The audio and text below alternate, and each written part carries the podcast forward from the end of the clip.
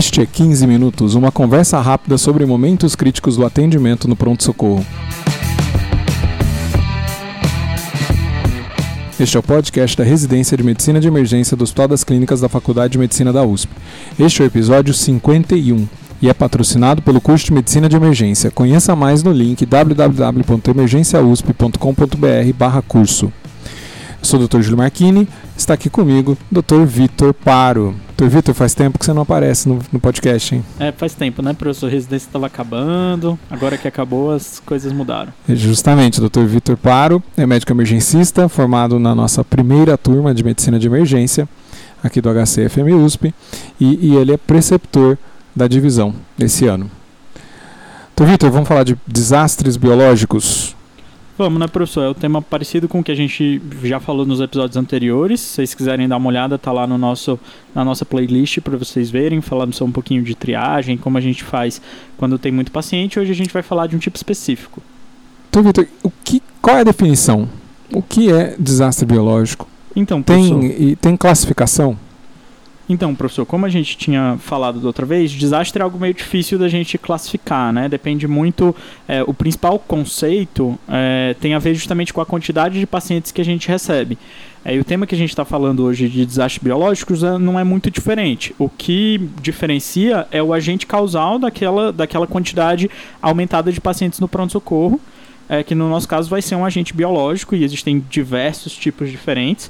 É, tem alguns relatos aí na humanidade de várias formas diferentes de pandemias e de, de agentes biológicos causando lesão importante. É, existem relatos de, de, da peste negra no, no, durante a Idade Média, que foi muito importante também, é, da varíola logo depois, que também teve uma quantidade muito grande de, de vítimas e, e que isso é, causou um, um, uma situação de desastre, né? uma quantidade muito grande de vítimas. É, e algo que preocupa muito a, a população médica em geral é o uso de, de agentes biológicos como armas químicas, como armas biológicas do, em situações militares, né? Que é algo bem preocupante, tanto que foi necessário o controle na reunião de 1972 do, foi descrito um tratado pra, na Convenção de Armas Biológicas que foi suspenso a maior parte da, da produção, foi proibido o, a produção e o desenvolvimento de novas armas biológicas. É, infelizmente, do, depois do, dos ataques terroristas de 2001, essa, esse tratado foi um pouco modificado. A gente tem algum medo de, que, de coisas que aconteçam é, e algo que prejudicou muito, que vem preocupando muito.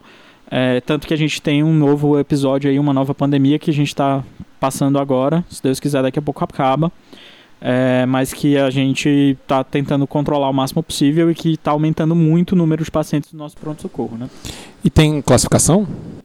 Então, professor, em relação aos agentes biológicos, é algo que, se, que a gente se preocupa muito é, e que a gente precisa controlar. Para tentar controlar, é, os agentes americanos eles dividiram os, as armas biológicas em três principais categorias de acordo com a, a, o quão controlado precisa ser o, a investigação e a procura ativa desses, desses, desses bichos, desses agentes. A categoria A são os bichos de alta prioridade de controle, aqueles que têm maior mortalidade e que ao mesmo tempo têm uma fácil disseminação. Isso é o mais preocupante de todos, né? É, aqueles que podem ser mais facilmente transformados em armas biológicas são os que mais preocupam. Antrax, botulismo, a própria varíola, já que a gente não tem não, nem vacina mais, porque não existe mais varíola no mundo, então a maior parte das pessoas não tem anticorpos diretos para elas, são aqueles que são mais controlados.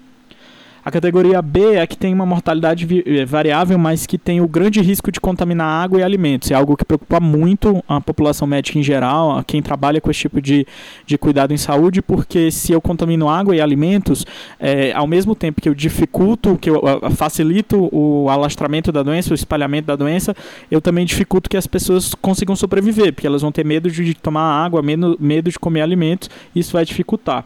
Os principais exemplos, brucelose, a própria toxina do Clostridium, que a gente tem, tem costume de, de vê-la é, intra-hospitalar, algumas formas de salmonella, E. coli, que podem causar quadros graves.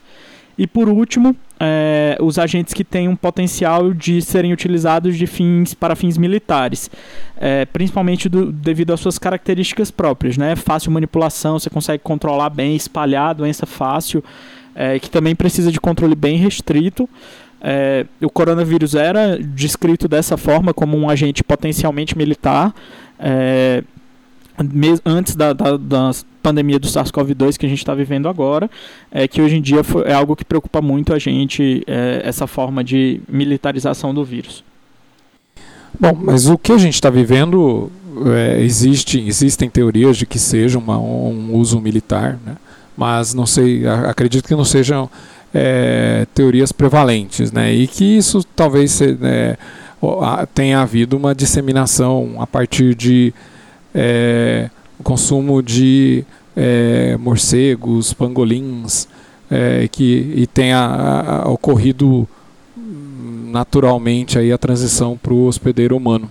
É, como é que a gente como é que a gente consegue identificar que isso pode estar acontecendo? Você imagina que é, não seja só lá da China, porque não acontecer com alguma a, a, algum a, é, de repente aqui no Brasil?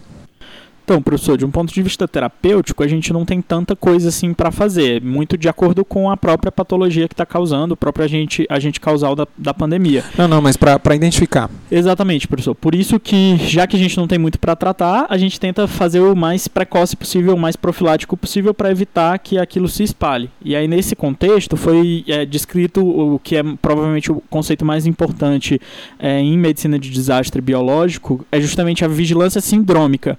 É algo que acho que quase todo médico aqui no Brasil fez e nunca entendeu exatamente por que, que fazia.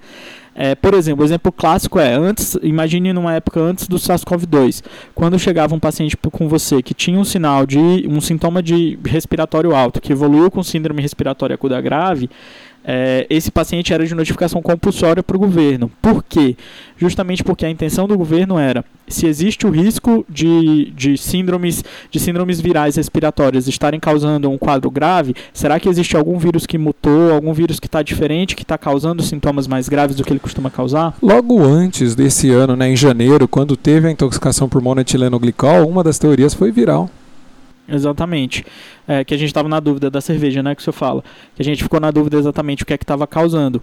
Então, qual que é a definição de vigilância sindrômica? É você orientar os médicos, orientar os profissionais de saúde, que a partir do momento que eles têm um paciente que fecham alguns critérios que podem ser sugestivos de uma infecção viral, é, esse, essa, essa, esse paciente então vira de notificação compulsória, esse caso suspeito, e o governo vai então fazer a vigilância daquele caso, ver se tem casos parecidos na região, para ver se há algum caso de agente biológico novo, algum padrão diferente, é, que isso possa mudar. O exemplo clássico foi no começo da pandemia, não sei se todo mundo lembra, que a gente não tinha o relato de transmissão comunitária dentro do Brasil ainda, e que o que a gente fazia era justamente isso, a gente só notificava os pacientes que tinham uma suspeita de SRAG, um caso novo, e que ou então que tivessem associação direta é, com um, um, caso epidemiologicamente de uma região epidemiologicamente que tinha transmissão comunitária. Então, por exemplo, os pacientes no começo tinha Europa, lista de países, né? Isso, exatamente. O paciente tinha ido para a Europa e veio para o Brasil depois, apresentou sintomas gripais ou sintomas ah, é, é, sugestivos da infecção, a gente precisava notificar. Isso é vigilância sindrômica. Você controlar de acordo com o sintoma que o paciente tem. Outro exemplo clássico que a gente tem aqui no Brasil é nos últimos anos os pacientes com síndromes febris agudas. Lembra da época do, da dengue, chikungunya, zika? Todo paciente que tinha um quadro de síndrome febril aguda, que estava mais grave, que precisava de internação, ele era suspeito de um quadro de síndrome febril grave e precisava de notificação compulsória. Você não notificava exatamente a doença, você notificava a suspeita da síndrome para que dessa forma o governo conseguisse, a vigilância conseguisse controlar o surto na região. Ô Vitor, às vezes é, é, muito. Assim, lógico que nós estamos vivendo uma pandemia nesse momento, né? Mas a gente consegue fazer uma, uma comparação histórica aí? Quais são as, as pandemias respiratórias recentes? Então, professor, a gente teve dois grandes grupos de pandemias respiratórias aí nos últimos 100 anos. É, os surtos de influenza, que hoje em dia a gente chama de influenza sazonal, são os exemplo, é o exemplo mais clássico. É, o Dr. Brandão costuma, que é nosso diarista aqui do Pronto Socorro, costuma comparar muito a nossa pandemia atual do SARS-CoV-2 com a pandemia do H1N1 de 2009. É, só que a, os surtos de influenza eles já são mais antigos que isso, né? A gente tem relatos desde 1918 até agora que esporadicamente existem vários surtos, porque o vírus da influenza justamente é um vírus altamente mutável, que tem é, proteínas de, de, de superfície superfície que, que são altamente mutáveis e que isso torna o sistema imunológico ineficaz controle daquele grupo específico de vírus. É, então, cada vírus específico tem um padrão diferente e causa surtos que costumam durar cerca de um, dois anos é, é, até o seu controle, depende do, do quadro. Né? Os surtos antigos da gripe espanhola demorou, o relato, acho quase 10 anos de surto, né? 7 anos de surto enquanto que o nosso atual, é, a gente já está aí no um ano, durante, o, o, o, surto de 2009 durou mais ou menos dois, três anos, foi o que a gente ficou sabendo, né? É, o, quadro, o quadro do influenza ele é um pouquinho diferente do quadro do SARS-CoV, relativamente diferente, para ser mais sincero. Ele costuma ser mais rápido e mais agudo, né? Até 5 dias o paciente já costuma estar tá grave, enquanto que nos pacientes do SARS-CoV-2 a gente está vendo até 10, 14 dias até o paciente piorar. Mas o grupo de pacientes de risco era bem parecido e que foi o grande, grande boom das, da mortalidade desses pacientes foi justamente nessa, nessa fase. É, e tanto que o, o, vírus, o vírus da gripe ficou tão endêmico e tão comum, principalmente aqui em São Paulo, que a, a vigilância sindrômica para ele ficou cada vez mais importante. Tanto que a síndrome de, de angústia respiratória grave, é, de, é, a, a SRAG já era, de respiratória aguda grave, já era de notificação compulsória antes do SARS-CoV-2, justamente para a gente tentar procurar os surtos, novos surtos de influenza com nova alteração. É, e nos, nos, grupos de risco a gente tem a indicação da vacinação atual, que é para evitar que esses surtos aconteçam, apesar de que a, a vacina tem aí suas, suas evidência questionável, né?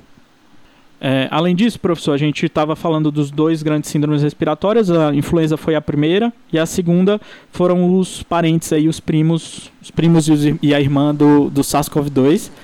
É, é, to todos são coronavírus, né? Todos são coronavírus, todos são do mesmo grupo. A mudança é bem superficial de um em outro, mais relacionada às proteínas de superfície também. É, o relato que a gente tem é, do SARS-CoV-1, antigamente a gente chamava só de SARS, né? um relato de 2002, 2003, de um surto de, de síndrome respiratória que a, apareceu é, no, também na China, um quadro que iniciava com uma pneumonia bem atípica, diferente do que a gente está acostumado, bem parecido com o nosso padrão atual. É, só que esse quadro, o quadro inicial do SARS ele ficou relativamente restrito ao, à China, chegou a ter casos na América, mas na América isso foi muito mais controlado. É, o, no quadro total aí tiveram cerca de 8 mil indivíduos infectados com 774 mortes. É, que não dá tanto assim se a gente comparar com o SARS-CoV-2, né? SARS-CoV-2 está com números muito maiores que isso, apesar da mortalidade do, do SARS-CoV-1 ter sido bem mais alta, né? Quase 10% dos pacientes que foram infectados morreram. Bem alto, bem alto. Diferente do que a gente está vendo com o COVID-2 já e quando a mesma quadro sindrômico, o mesmo quadro de síndrome respiratória, de SRAG, é, foi desenvolvido no Oriente Médio, no Middle East, é, a gente teve o MERS, que é bem parecido, também é um coronavírus, foi mais ou menos 2012, durou até mais ou menos 2013, teve uma mortalidade ainda mortalidade mais alta. Mortalidade mais alta, mas é, talvez um R0 menor, né? Menor, o vírus era provavelmente menos, é, mais difícil de ser transmitido. É um relato... E quando, quando a mortalidade é mais alta, é mais difícil de transmitido de qualquer jeito, né? O paciente você morre tá mais matando, rápido. Você está matando teu hospedeiro, mais difícil de transmitir. É. Cerca de 808 infectados para 311 que morreram. Muita, muita gente. É, e aí o período de incubação deles é parecido com o que a gente está vendo hoje em dia, então é um vírus bem parecido, são, foram surtos bem parecidos, só que por algum motivo que a gente não tem certeza ainda, provavelmente por causa do R0, por causa da capacidade de transmissibilidade associada a mortalidade não tão alta, é, o SARS-CoV-2 teve uma disseminação muito mais importante do que as duas pandemias, as duas, os dois surtos iniciais que a gente teve, né? É, esse essas variantes acabam vindo várias vezes e o comportamento de cada uma é um pouquinho diferente, né? Então acaba tendo esses resultados tão diferentes, né?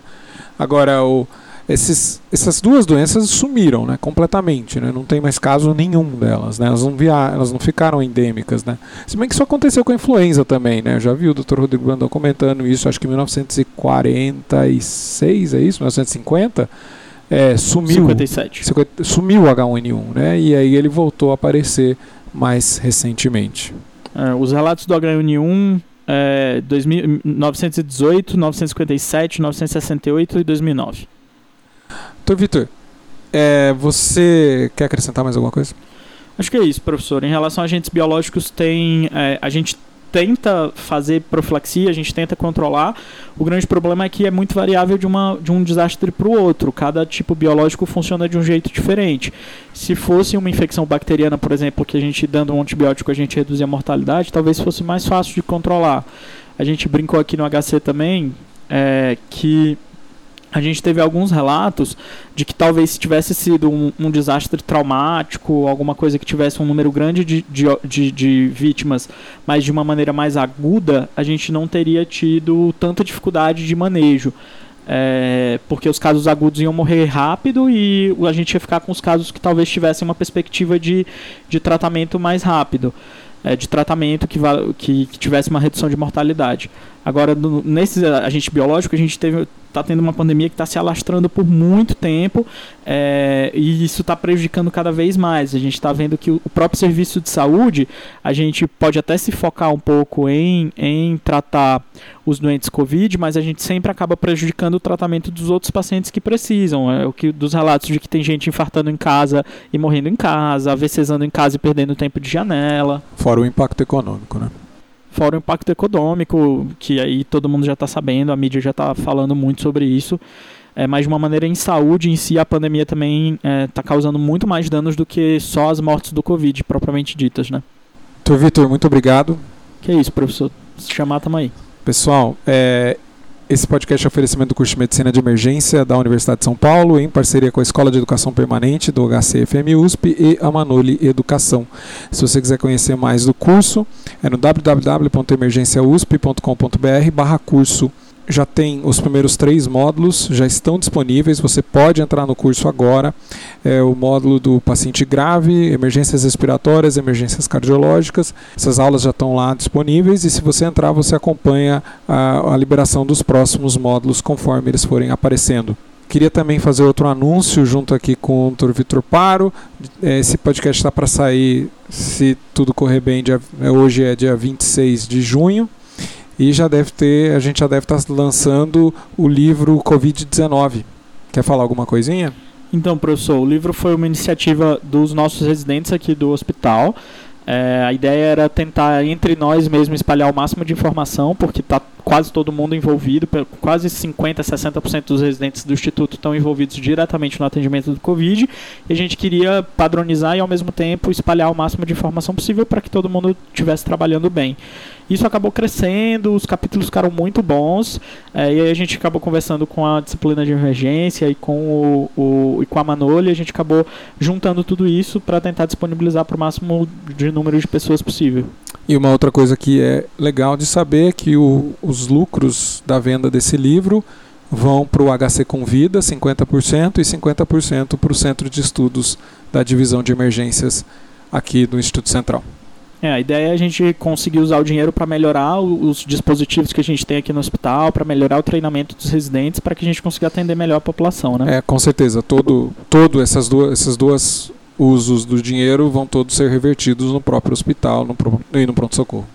A ideia é essa. É, junto também, o, o, livro também foi feito junto da SIM. A SIM é uma, um, um grupo de, de ex-preceptores e preceptores atuais aqui do pronto-socorro. Que, que, você gente, faz parte, né? Que eu faço parte, que eu faço parte. E que a gente tenta passar isso. A nossa ideia é um, um grupo de cursos mesmo, 5 com 2 M's, procura lá no Instagram.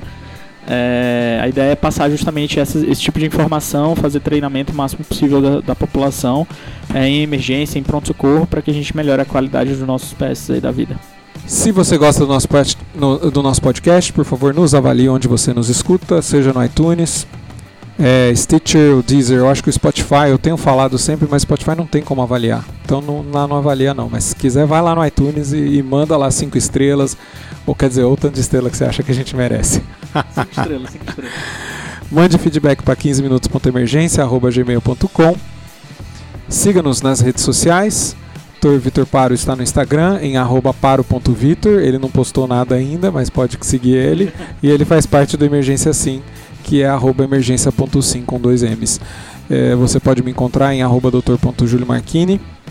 Pessoal, é isso. Muito obrigado e até a próxima.